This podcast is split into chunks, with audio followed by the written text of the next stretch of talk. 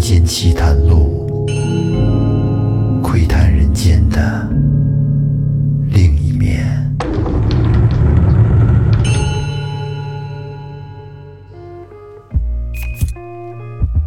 各位听众朋友，你们好吗？我是老岳，欢迎收听复古宇航员制作的《民间奇谈录》。有句老话说得好：“三百六十行，行行出状元。”那么，真的有三百六十行吗？是多一行没有，少一行不全，是这样吗？其实并不是。所谓的三百六十行呢，它实际上指的是各行各业的行的，也就是社会工种吧。它是一个虚数，就泛指有很多啊，仅此而已。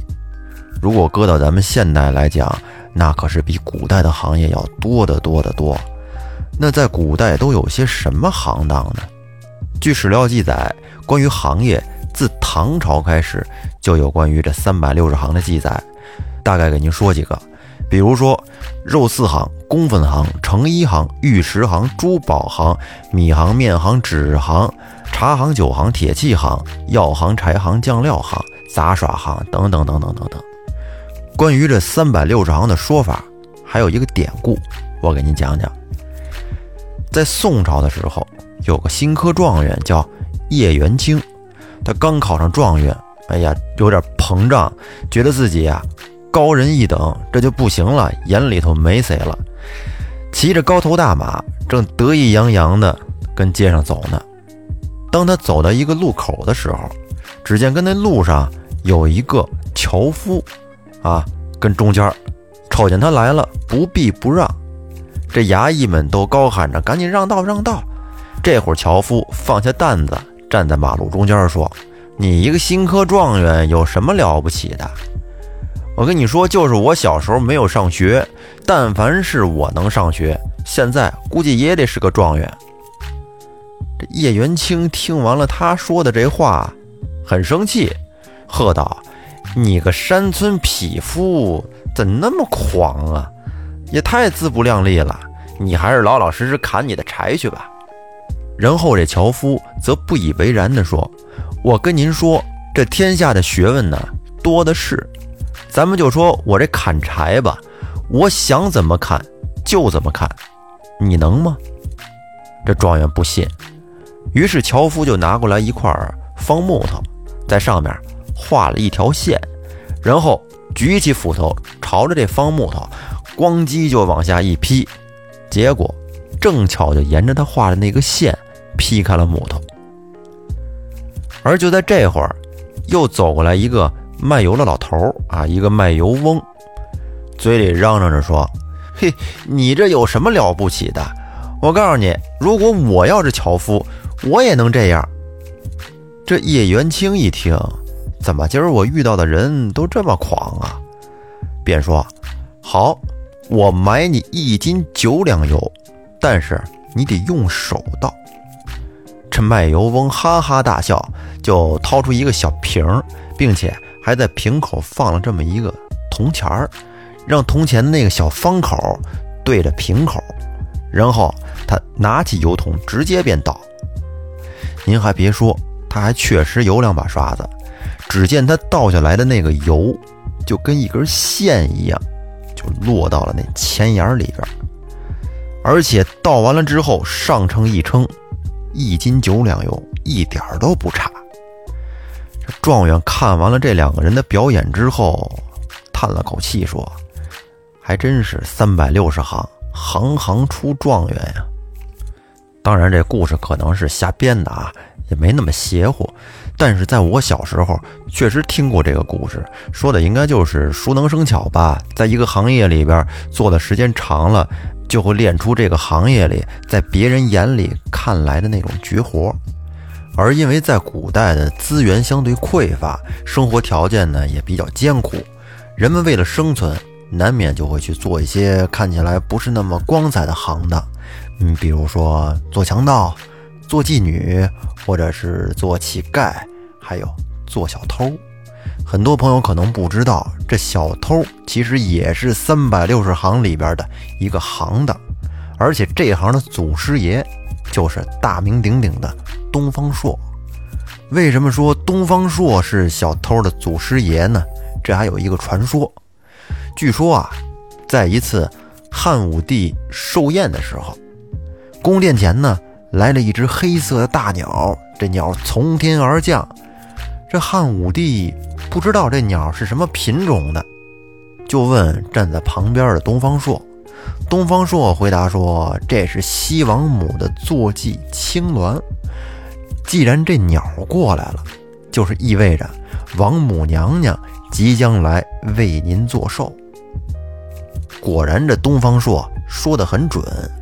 没多长时间，只见西王母带着七个仙桃就飘然而至。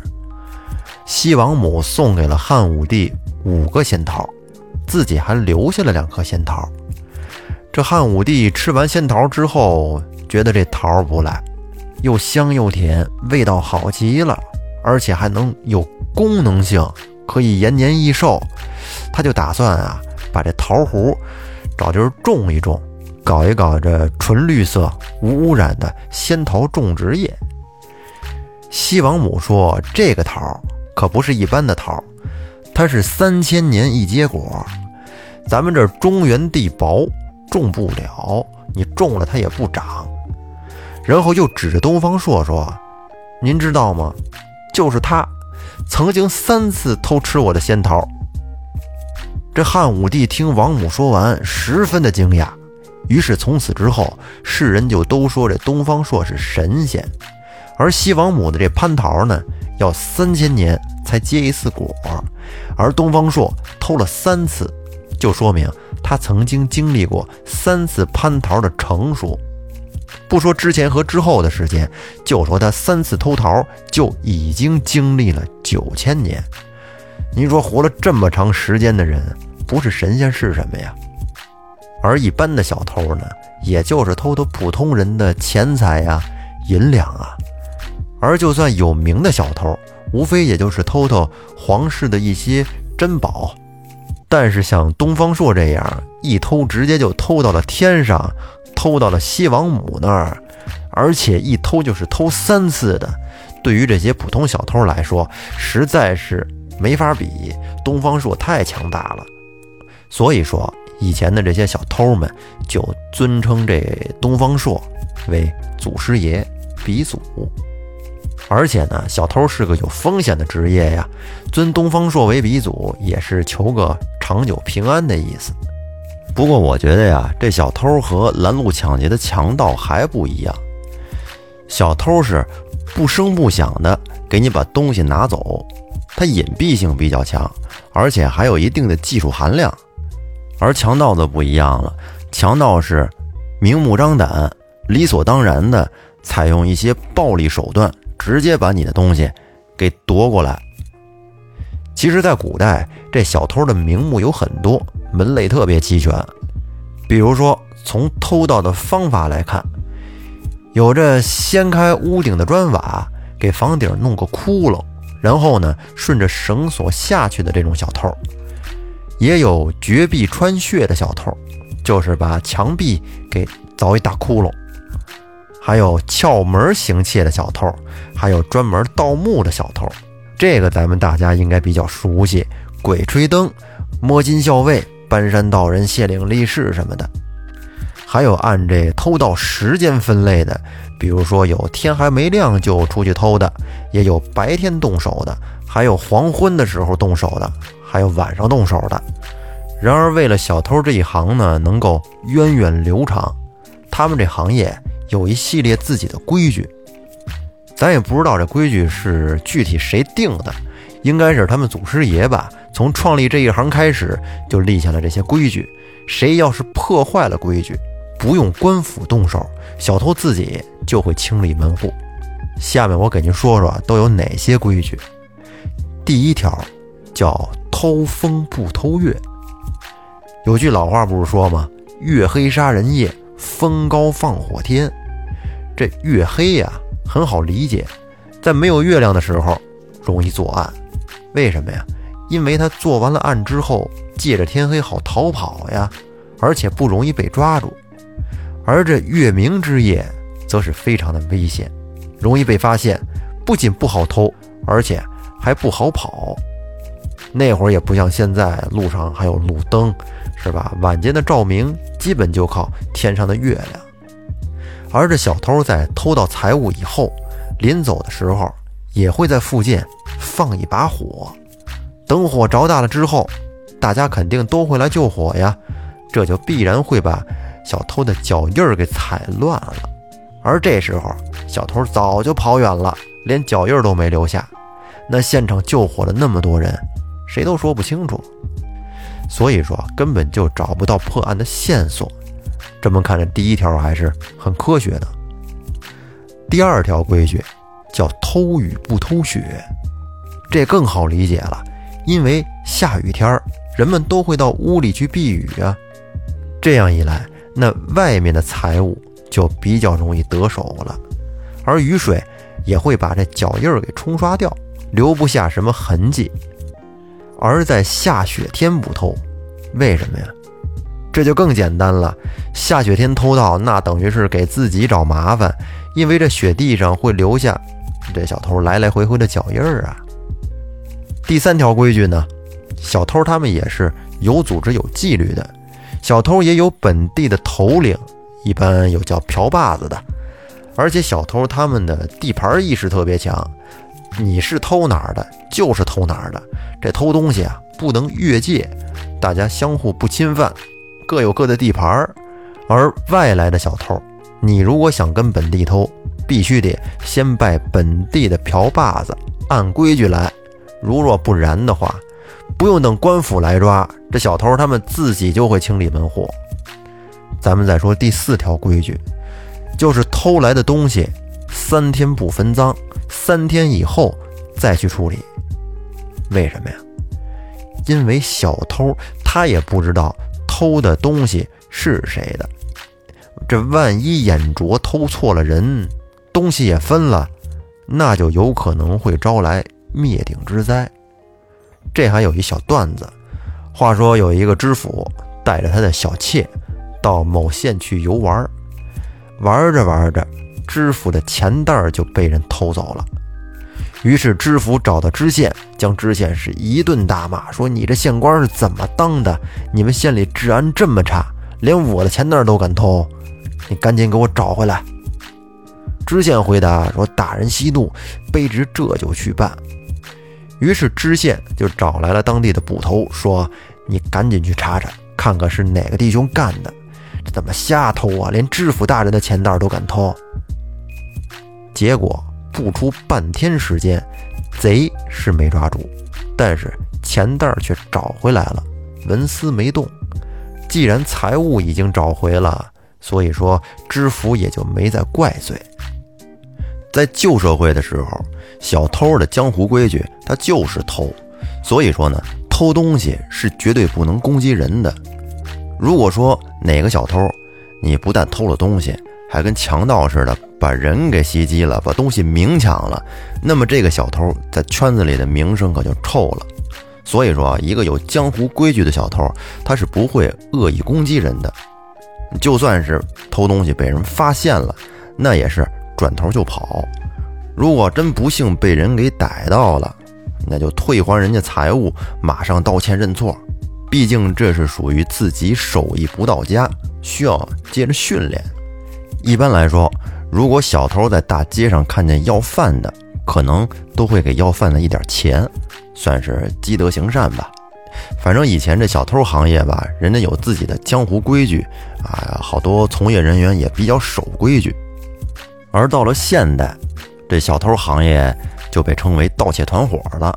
我记得以前我看过一个关于小偷的口述，他说在当时他们那个团伙是属于踩点技术。盗窃还有销赃一条龙的运作，这一行就相当于一个贼船，一旦你的脚踏进去了，那就身不由己了。不是说想上就上，想下就能下的，否则不是被抓就是被打，下场是很惨的。而且这盗窃团伙的头目都是狠角色，没有人性，他们有一整套控制你的很残忍的办法。比如说，刚进来的小弟都要经过专门的培训，第一课就是三不问。什么是三不问呢？相互之间都是叫外号，不能打听人的真名，也不能问家庭情况，以前做过什么，这都是忌讳。如果说谁要是冒犯了这条底线，那被打是小事儿，弄不好手指头都能给他剁了。还有就是他们团伙的老大一般是很隐蔽的，平时根本就不出头露面，通常都是由手底下的老三或者老四来分管这招募啊、培训啊。普通人根本就不知道老大是谁，就算他坐在你对面，你都不知道他是老大。而他们培训的第二课是三学习，学什么呀？学逃跑，学打架，学反侦查。遇到危险以后，两个人怎么跑，一个人怎么跑。而培训他们打架的老师，有的是从武馆出来的，专门教人这一招制敌术。比如说，专门打人的要害部位，反正就是一招出去吧，你再壮实的男的也得立马倒地啊！而且还要学反侦察，这些呢都是他们的必修课，天天练。爬钢管、爬窗户、跑步，更是平时体力训练的一些基础课。哎，不达标就得挨打，赶上军训了，是不是？而且每个月还会有人来抽考，比如说俯卧撑，让你一口气儿做六十个，或者是做八十个。五公里跑步必须在三十分钟以内。这两项如果不达标，你就必须得转岗。转岗做什么呀？去做那种搬货或者是出货这种低收入的工种。看来这收入和技术啊，还有风险性啊，都是成正比的。而且上面所谓的领导还经常呢来给底下这帮人来树帮规，经常就是有一个小弟被人蒙上眼睛拉进来，这管事儿的跟旁边说一句，他违反了帮规。你们大家都给我看好了，这就是后果。然后几个人对那人是一顿暴打，一直打到这小弟是口鼻流血，瘫在地上不能动弹为止。像这种杀鸡儆猴的场面，确实能对下面人造成一种震慑作用。所以说，一旦上了贼船，想反悔都不好反悔。那朋友们可能说：“老岳，你怎么这么懂啊？是不是以前圈里的混过？” 真没有啊，我根本就没有接触过这个行业，只是道听途说，查阅了一些资料，在这儿跟大家瞎聊。其实说到小偷，我倒还真有两次切身的经历，可以给您说说。有一次是在我大学刚毕业，跟我女朋友在学校外面租房住。那会儿，我刚买了一个手机，是一诺基亚的直板的彩屏手机，还挺好看的。那天呢，我女朋友就说：“咱俩要不然换换手机用用吧，我用你那新的，感觉感觉怎么样？”他那是个 LG 的一个小手机。我说：“换就换吧，这点要求还不能满足吗？”于是啊，换了卡，哎，我拿着他那上班去了，他拿着我那个上班去了。结果到了晚上下班以后。我正在回来的路上呢，接到一个陌生的电话，一个座机。我接下来一听，电话那边是我女朋友，带着哭腔的跟我说：“说我让让人抢了，我那包让人抢了，啊，怎么回事啊？什么情况啊？”我：“就是在下班回来的路上，挎着包正跟那儿走呢，结果从后面来了辆摩托车，上面有俩人，抓着我的包就给我抢走了。”我说人没事吧？他说人倒没事，都东西都没了。我说嗨，东西没了就没了吧，人没事就行。哎，就这么着。所以说我那新手机买了之后还没用几天呢，就被人抢了。还有一次是我跟我女朋友一块儿去北京动物园，因为以前在动物园呢有几个大的服装批发市场，哎，我们没事儿在周末的时候经常去逛逛。有一回，我们到了动物园那边，正走那过街天桥呢。我俩在前面走，我就无意中的这么回头一看，结果正好看见有一个小孩儿，那手已经伸到我女朋友那兜里了。我到现在还记得那小孩的模样。我当时就朝他喊了一声，我说：“嘿，干嘛呢？”结果那小孩转身就跑了。这是又一次没丢东西，也算是有惊无险吧。反正千百年来，小偷这个行业是每个朝代都有，抓都抓不完。但是现在呢，随着手机高科技的出现，还有什么电子商务、移动支付，这解决了千百年来让人头疼的这个问题。小偷行业已经基本上快绝迹了。您想想，您口袋里边已经有多长时间没装过现金了？还有钱包，是吧？偷什么呀？如果说以前智能手机还没兴起的时候，那小偷可以偷手机，偷完了去卖。但是现在这手机，各种密码、指纹，还有面部识别，还有定位，是吧？即使偷出来，意义也不大了。并且现在这遍地的监控摄像头，所以说现在小偷如果要是再想偷东西的话，这风险是很大的。哎，其实这是好事儿，说明咱们社会进步了，人们的生活水平也提高了。